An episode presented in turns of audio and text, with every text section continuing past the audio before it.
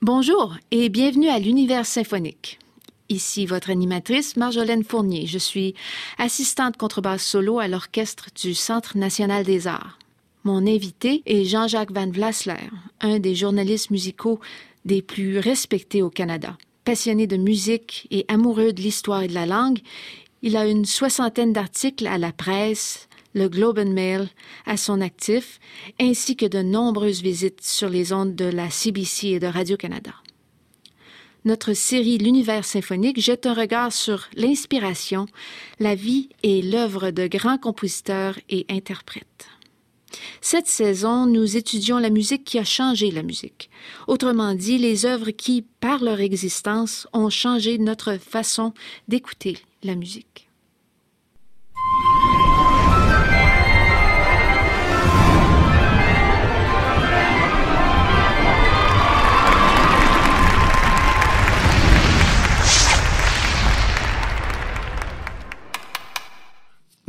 Et bienvenue à l'exploration de l'univers symphonique. Je m'appelle Marjolaine Fournier, je suis assise ici avec Jean-Jacques Van Vlasler.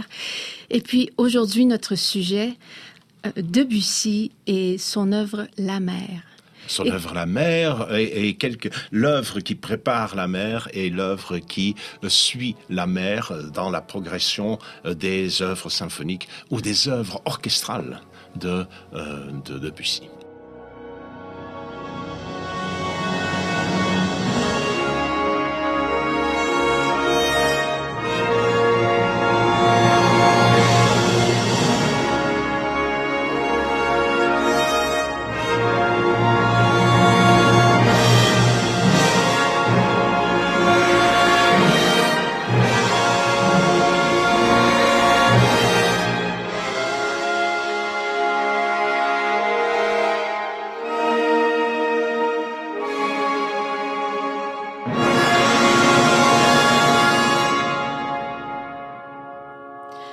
Écoutez, Debussy, ça, son langage, c'est tellement surprenant pour moi de penser que très jeune, il compose avec ce langage-là, en employant ce langage-là qui est très individuel, mais il vient pas d'une famille de musiciens. Il ne vient pas d'une famille de musiciens, il vient d'une famille pauvre, une famille euh, dans laquelle il y a peu de culture, mais quand même il y a un oncle là qui qui euh, euh, est collectionneur de peintures, des collections de coraux, d'impressionnistes, et, et, très vite il va rentrer dans la culture. Alors c'est un garçon qui est un très autodidacte, mais également, à partir de ses 10 ans, accepté au conservatoire. Alors, il va faire deux routes en même temps, à la fois le côté très technique, le côté musical, et le, euh, musique euh, apprentissage, et de l'autre côté, découverte de la culture. Vous savez bien qu'à 17 ans, euh, il va être invité en Russie. Il va aller trois fois en Russie, invité par Madame Van Meck. Mais, Madame Van Meck, la même pas la même Madame von Meck de celle de, M. Tchekhov. Elle était extrêmement intéressée à la musique, bien sûr, pas mhm. seulement aux musiciens, mais euh, elle avait, euh, elle a invité par trois fois Debussy pour être euh, déchiffreur. pianiste déchiffreur et pour enseigner la musique à, à ses nombreux enfants parce que c'était une dame qui avait toute une série d'enfants. Je vais vous avouer que si s'il était là pendant sa formation, J'entends pas du tout de musique russe dans, dans son inspiration, pas du tout. Euh, on va revenir à cela parce qu'il n'y a pas de, euh, il n'y a pas de Tchaïkovski nécessairement, malgré les, les lignes descendantes dans la musique chez Tchaïkovski et les lignes descendantes extrêmement importantes dans la musique de Debussy. Mm-hmm. Et plus tard, plus tard, lorsque Camille Saint-Saëns va ramener la partition euh, de Boris Godunov de Moussorski, il va être extrêmement influencé par euh, cette partition de Boris Godunov, qu'il n'entend pas. Mais ça, c'est quelques années plus tard. C'est en 1889. C'est en 89. Donc, euh, il a 20, 27 ans à ce moment-là, très, très influencé par Moussorski. On reviendra à cela dans quelques instants. Debussy, ce que je voulais dire par rapport à ce, ces voyages en Russie, c'est la découverte d'autres cultures lui. Et alors, pendant ces voyages, il, va visiter aussi l'Italie, il va connaître l'Allemagne. Un peu plus tard, un peu plus tard, il va aller à Bayreuth, il va être terriblement, comme il dit, totalement wagnerien. Seulement, euh, Wagner va l'influencer jusqu'à un certain point dans, son opéra, dans Péléas et Mélisande, mais il ne fait pas de la musique d'après Wagner, il fait de la musique pour après Wagner. Et euh, je crois que ça, il y a une très très très grande différence.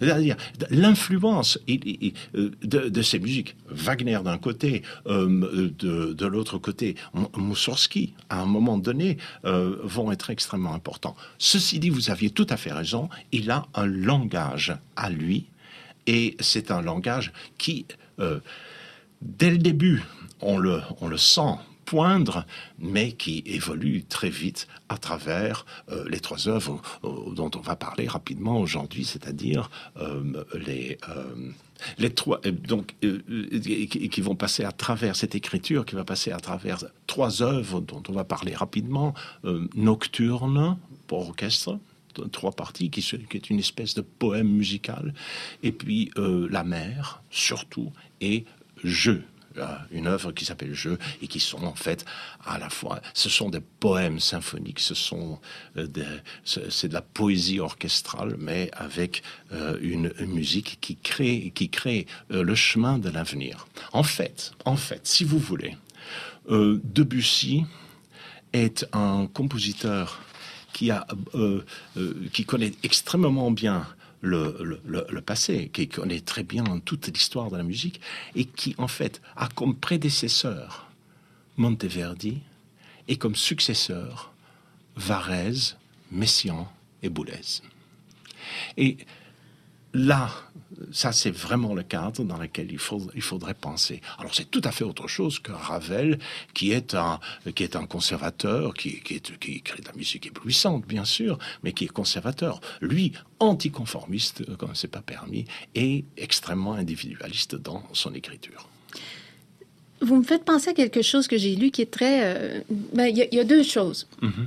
La première, c'est qu'il y a personne. Quand j'étais au conservatoire, je prenais des cours d'harmonie. Le professeur voulait absolument pas de quintes consécutives. Des accords plaqués ah. consécutifs, ça c'était non. Sauf qu'en même temps que je découvrais ça, je découvrais Debussy. Puis Debussy, il y avait une façon de composer. Il y avait des quintes partout, puis on les entendait pas. Hein, il y avait une mm-hmm. façon, puis ça c'est très individuel, puis il s'est chicané avec ses professeurs. bien sûr, oui, oui. Mais il y a aussi quand même, pendant mm-hmm. que Debussy l'individualiste, mhm. anticonformiste euh, travaille, il y a Schoenberg qui développe un système où est-ce que, à cause de sa discipline, toutes les notes sont égales, mhm. Mais pour Debussy, c'est toutes les couleurs qui sont égales. C'est-à-dire que euh, euh, c'est la construction, la, la, couleur va prendre une dimension architectonique dans, dans, dans, dans l'œuvre mm. chez lui, surtout vers la fin, beaucoup plus vers la fin. Euh, vous savez, euh, quand vous, vous venez de parler de Schoenberg, euh, Debussy n'envisage pas la suspension de la tonalité, mais il, il laisse perdre la tonalité leur pouvoir d'elle-même, c'est-à-dire il les laisse perdre leur pouvoir calmement à travers sa musique. Fait qu'il enlève toutes les, les notes qui, qui, mènent. Vous savez, vous savez ce qu'il dit à un moment donné? Les accords, mais, et je le cite, d'où viennent-ils? Où vont-ils? Faut-il le savoir? Mais non. Écoutez, cela suffit. Hmm. La musique n'est pas faite chez lui euh, pour le papier, mais pour l'oreille. Ce n'est pas une abstraction graphique, c'est une réalité auditive. Il va dire à un moment euh, euh, aussi, mais voir le soleil se lever est plus important que d'aller entendre la symphonie pastorale, Beethoven. C'est extraordinaire. Voir le soleil se lever, c'est-à-dire voir ce soleil se lever et, entendre ce soleil se lever dans sa musique, bien sûr. Et puis ce sera bien sûr aussi le début de la mer. Hein, un peu, bon, écoutez, parlons de la mer, parce que là, vous nous amenez directement là où est-ce que si on décrit la mer en mots, euh, c'est très compliqué et pour l'auditeur, c'est très compliqué. Mais si on, si on l'entend, tout devient très clair. Euh, il faudra dire d'abord quand même euh, deux mots sur la musique de, de, Debussy. Hein. D'abord, c'est une réalité auditive, c'est-à-dire la, la, perception auditive de, de la réalité aussi. Debussy est le musicien de l'immédiat de l'immédiat, c'est-à-dire de cette réalité. C'est le, le, premier musicien concret, si vous voulez. Le moment présent. Et, et le, le, moment présent est la chose en soi, la chose qu'on voit devant nous, et surtout les choses de la nature. Et plus il avance dans sa musique, plus les êtres humains vont disparaître de l'intérieur de leur musique. Vous savez, la mer, et on va en parler dans quelques instants, la mer, c'est une, c'est une mer sans baigneuse, c'est une mer sans poème sur les marins, c'est une, euh, comme Vaughan Williams, The Sea Symphony, dans le Sea Symphony, il y a, y a, des poèmes, on parle des marins, etc. Non, non, non, il n'y a rien, il n'y a rien, ce sont les nuages, c'est le vent, c'est la mer même, la chose même. Donc Debussy est le musicien de l'immédiat, comme par exemple Tolstoï est, euh, est le romancier de l'immédiat. On peut le comparer à Tolstoï. Et c'est presque la même période. C'est un peu plus tard pour, pour Debussy. C'est presque la même période. C'est comme ça qu'il faut écouter Péléas et Mélisande. C'est comme ça qu'il faut écouter la mer.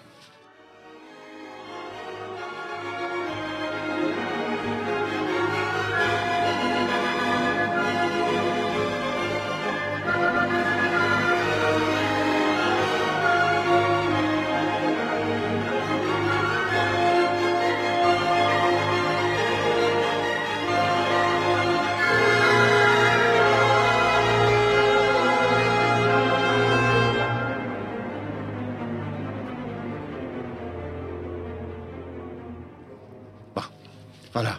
Ça, c'est une chose. Alors, si vous voulez, on peut, on peut, passer, on peut passer à la mer. Alors, la mer est, un poème est un poème symphonique d'une certaine façon. Il y, a, il, y a, il, y a, trois parties à, cette, à, à, la mer qui sont trois parties extrêmement différentes. Euh, euh une, une, première partie euh, qui est le, le, de l'aube, de l'aube à midi sur la mer une deuxième partie qui s'appelle Jeu de vagues, une deuxième partie qui s'appelle Jeu de vagues, une troisième partie qui s'appelle Dialogue du vent et de la mer. Alors, euh, la première partie est là, une, une grande matinée océanique. avec un lever du soleil, vous savez, avec le lever du soleil, et puis euh, euh, qui va jusqu'à jusqu'à jusqu'à l'heure de midi, jusqu'au zénith. Mm. Mais je reviendrai à cela dans quelques instants. Le deuxième mouvement est euh, ce que j'appelle le scherzo des bouillonnements. C'est du surplace. C'est un jeu, c'est un jeu de vagues. Rien ne bouge, sauf les vagues. Et c'est vraiment la description des vagues même. Et puis la troisième partie, euh, là, c'est la colère des éléments. Vous savez, la tempête, cette, cette tempête qui est euh, la rencontre euh, du, vent et de la mer. Et cette rencontre, c'est une rencontre sans intention. C'est une, rencontre qui est, immémoriale et qui, qui, qui existe depuis le début des temps et qui va nulle part, qui est nulle part. C'est-à-dire que le moment. Alors, vous aviez cité tout à l'heure, c'est de la musique du moment, c'est la musique de la chose même. Voilà, voilà ce qu'est, en très court, ce qu'est, ce euh, la mer. Alors, mon Dieu, il y, a tellement de choses à raconter sur, sur, sur, cette œuvre. Euh, quelques mots sur de, de, de l'aube à midi sur la mer. Alors, euh, Debussy suit euh, la course du soleil depuis les brumes de l'aube jusqu'à la splendeur, du zénith, comme je vous ai dit tout à l'heure. Mais Debussy ne raconte jamais d'histoire. Hein. Il ne raconte pas l'histoire d'une matinée de l'océan. Hein. parce que cette demi-journée, c'est aussi euh, une journée qui est à la fois statique et agitée vide d'événements et pleine de tourbillons. Hmm. Tout ça, c'est. Et c'est donc pas biographique, ça n'a rien à voir avec les, les grands poèmes symphoniques que qu'on connaît de cette période-là, de celle comme Strauss, comme Strauss et comme Liszt, bien sûr. Ouais. Alors, euh, alors au début, il y a un brouhaha qui monte des profondeurs mystérieuses et la musique semble s'improviser. Mais, mais ce silence de la mer n'est pas le vide. Alors, il y a, c'est un murmure immense ce début. C'est extrêmement beau, bien sûr. C'est extrêmement beau. Et, euh, et, et, donc, Debussy, à ce moment-là, gradue à l'infini les nuances de ce qui est imperceptible. Alors, en écoutant bien, en ouvrant les oreilles pour écouter la mer, euh, vous apprenez à écouter. C'est intéressant ce que vous me dites parce qu'en mots, vous avez décrit le mouvement. Et j'étais en train de m'imaginer, mettons que j'aurais jamais entendu de Debussy. Là, vous m'avez décrit ça en mots. Oui. Et puis, en pas même évident. temps, non, c'est pas évident en mots, mais quand on écoute, c'est absolument, c'est absolument mhm. clair. Et puis pourtant, Debussy ne voulait pas être appelé un impressionniste. Pourtant, ce que vous mhm. décrivez là? Non, mais ça dépend des définitions de l'impressionnisme. Mhm et euh, euh, la, description minutieuse, claire, de ce qui est, c'est aussi l'impressionnisme. C'est pas des choses vagues, c'est pas des, c'est extrêmement précis, c'est extrêmement clair. C'est la relation avec le réel, avec le concret. C'est pourquoi je mm. l'ai dit. Et ça va, ça va le devenir d'une certaine façon encore plus dans je plus tard, dans, sa dernière œuvre. Alors, bah, rapidement, euh, on a fait le premier mouvement, là. Le, deuxième mouvement, jeu de vagues, évoque, oh, comment est-ce que je pourrais appeler ça? Les convulsions de l'élément liquide. Voilà. Les convulsions de l'élément liquide. Hein, euh, apparemment, ne demeure jamais en repos, mais il reste étrangement stationnaire. Et c'est un jeu il y, a, des tris et des trémolos qui vibrent sans bouger. Hein. Mm. Ces, triolets qui s'enroulent et qui se déroulent. Mais c'est un côté stationnaire. Alors ça, c'est le, le, le second mouvement. Et en fait, ceux qui disent que c'est une symphonie, mais voilà, le premier mouvement, c'est une introduction. Deuxième mouvement, mouvement euh, de, euh, scherzo. Mm. Euh, un scherzo sur place. Et puis, oui, un scherzo qui, stagnant. Il, il, y a pas, il ne suggère pas vraiment l'idée du mouvement, mais, mais l'image de l'agitation désordonnée. Voilà, l'agitation désordonnée. Et voilà, vous avez ça, deuxième mouvement. Et puis, bien sûr, bien sûr, alors arrive ce dernier mouvement qui était, est un mouvement totalement différent, beaucoup plus dramatique que les deux premiers, d'un seul coup. Hein. Et c'est le, je l'ai signalé tout à l'heure, ce dialogue euh, que mon professeur de philosophie, Vladimir Jankélévitch, appelait le dialogue immémorial des éléments où tout est à l'échelle cosmique. C'est beau, non? C'est beau. Hein euh, Alors, c'est la voix de la nature primitive hein, qui, qui couvre totalement la voix de l'homme, le cri de l'enfant, la, présence des baigneuses sur les plages. Il n'y a, rien de tout cela. Hein. C'est le débat, le dialogue, le dialogue éternel entre l'eau et le vent, l'air et l'eau, et, dont, bien sûr, le conflit déchaîne les tempêtes. Mm-hmm. L'observateur euh, observe et intervient pas. peut pas intervenir. J'ai pour finir ce, mouvement une autre, une autre euh, euh, citation d'un autre philosophe qui s'appelait, qui s'appelle Gaston Bachelard. Ceux qui, qui, ont fait la philosophie du XXe siècle connaissent bien ce, philosophe des, du feu, par exemple, il a, qui mm. a fait tout un livre sur le feu. Alors il dit de ce genre de tempête que vous allez retrouver dans le dernier mouvement de la mer. Je cite, Le vent dans ses excès, dans son excès, est la colère qui est partout et nulle part, qui naît et renaît d'elle-même, qui tourne et se renverse. alors, c'est rien à voir avec la rage romantique euh, ou des descriptions de l'être humain à l'intérieur de ces tempêtes. Non, c'est la tempête en soi. Voilà la mer de Claude Debussy.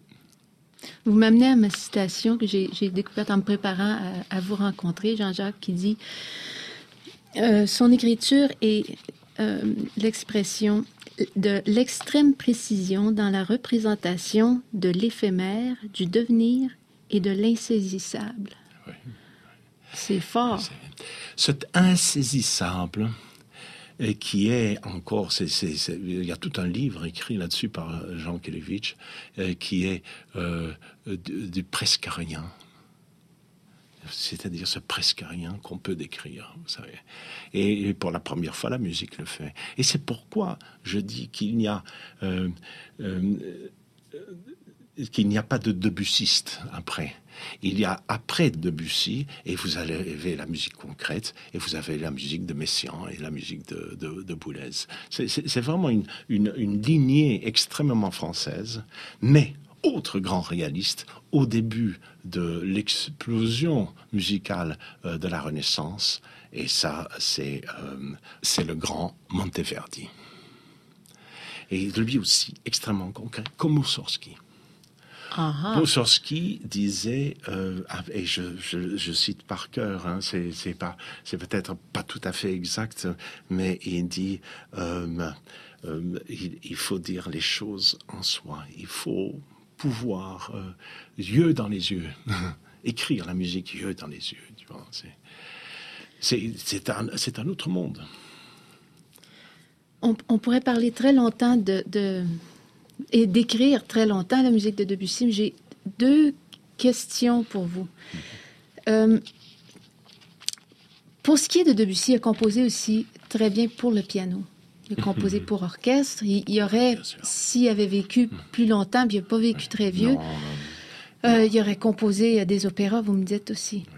Euh, puis il était très bon pour composer pour la voix, le Pélias Mélisande, par exemple. C'est très. C'est la voix parlée, chantée. Hein. Uh-huh qu'on retrouve d'une certaine façon chez Janacek. C'est ce monde qui est un monde qui écoute le langage et qui, à partir de l'écoute du langage, quand on a commencé notre discussion, on a parlé de, écouté. C'est ça la musique. Et donc, on écoute le langage et à partir des rythmes du langage, on crée la musique. Ça, c'est Janacek. C'est d'une certaine façon euh, aussi Debussy. Il n'y a pas de théorie il suffit d'entendre le plaisir et la règle. C'est ben ce que Debussy disait, puis il était flot, là, il était jeune quand il dit ça. Il faut que vous me disiez quels sont... Moi, je trouve que sa musique pour piano est très, très importante, puis très... Quand, quand, on entend quelque chose qui est composé dans la même couleur, un instrument, le piano, c'est très intéressant à entendre quand on découvre un compositeur. Puis je voudrais savoir quelles sont vos préférences et pour le piano et pour les versions. Moi, j'ai un faible pour les versions orchestrales. Euh, euh, la mer par l'OSM avec Charles Dutoit. Euh, j'en ai écouté d'autres, des, orchestres américains, euh, des orchestres européens, des chefs allemands, des chefs... Bon. Vous savez, les chefs allemands, ils en font euh, des œuvres romantiques, très ah oui, vraiment, lourdes. Chaque note pour la note, et puis... Plus, bon. lourde, plus lourde, pas, pas tous, bien sûr, il faut, c'est beaucoup plus en subtilité, que, que, on peut pas dire ça, mettre tous les chefs au même niveau. mais Donnez-nous des noms, Jean-Jacques. Mais à, l'époque, euh, les, premières fois où j'ai entendu des œuvres de, de, de Bussy et de Ravel aussi, euh, c'était, euh, il y avait un chef d'orchestre franco-belge qui s'appelait André Cluitens, qui était absolument extraordinaire. André Cluitens. il faut, il faut dire que il y a en, Suisse toute une, toute une une équipe de, chefs d'orchestre, dont le meilleur est certainement Charles Dutoit. Et quand Charles Dutoit a amené l'Orchestre symphonique du euh, de, Montréal au sommet du monde, pendant cette extraordinaire période euh, euh, de 20 ans où il a dirigé, euh, ces disques de, Debussy sont, de, pure merveille, de pure merveille, parce que c'est d'une haute précision. Et en même temps il y a, cette, fragilité, cette écriture rythmique légère, tu vois, hein, et, et qui entre dans la magie sonore de l'œuvre et qui rend à l'œuvre sa magie sonore plutôt. Alors ça va être intéressant euh, d'entendre la mer avec l'OSM. Ici à Ottawa, euh, euh, avec un nouveau chef. Mais il y a beaucoup de... Euh, de- Nagano va, le diriger, oui. mais il y a les éléments de l'orchestre, si je, je pense aux individus, il y a beaucoup d'éléments qui sont les mêmes. Qui sont les mêmes. bien Alors, on va voir euh, avec les mêmes ingrédients qu'est-ce que le, chef va faire. ce que le chef va faire. Il va, sur ce même programme, il va également ouvrir le programme par une autre œuvre de Debussy qui s'appelle Jeu. Et je dois dire euh, que là, dans cette œuvre dont je, que je ne vais pas trop décrire, enfin, euh, ce serait quand même bien de, de voir jusqu'où Debussy pousse l'éparpillement de la matière sonore, hein, jusqu'où euh, il pousse euh, ça, ces motifs à devenir des micro-motifs, de tout, de tout petits motifs, et, et- et qu'il soumet à toutes les métamorphoses possibles. Et euh, où, où la musique même devient, euh, tous les motifs deviennent éléments de transition, allant de l'un à l'autre. Une superbe, superbe œuvre euh, qui, euh, malheureusement pour cette œuvre-là, a été, a été composée et jouée, jouée deux semaines avant le Sacre du Printemps, au même endroit, donc n'a pas connu la même gloire que le Sacre du Printemps de, Stravinsky. ni la même controverse. Et, et ni, mais les gens n'ont pas compris. Ceux-là, ils, ils n'ont vraiment pas compris. Il était vraiment au-delà, au-delà de, de son temps. hein. Et euh, ce n'est pas le Sacre du Printemps qui aura marqué le XXe siècle après, c'est plutôt l'écriture de jeu qui aura marqué l'écriture du, du- Alors, euh, c'est une- sorte de, marivaudage orchestral, euh, mais euh, on n'a peut-être pas le temps de- d'en parler trop. On n'a jamais assez de temps avec vous, Jean-Jacques. Merci mille fois. Je vous en prie. J'ai hâte qu'on se reparle. Oui, et qu'on prenne le bateau pour aller sur la mer. Ah, comme Debussy. Ce que j'ai lu, c'est qu'il voulait être marin, c'est vrai? Mais oui, ben, il y, en a plusieurs à cette époque-là qui voulaient être marins. vois. Mais à partir de Rimsky-Korsakov, et puis en France, plusieurs, euh, plusieurs de ces compositeurs assez connus euh, ont fait la marine. Merci mille fois, Jean-Jacques. Je vous en prie. À la prochaine. À la prochaine.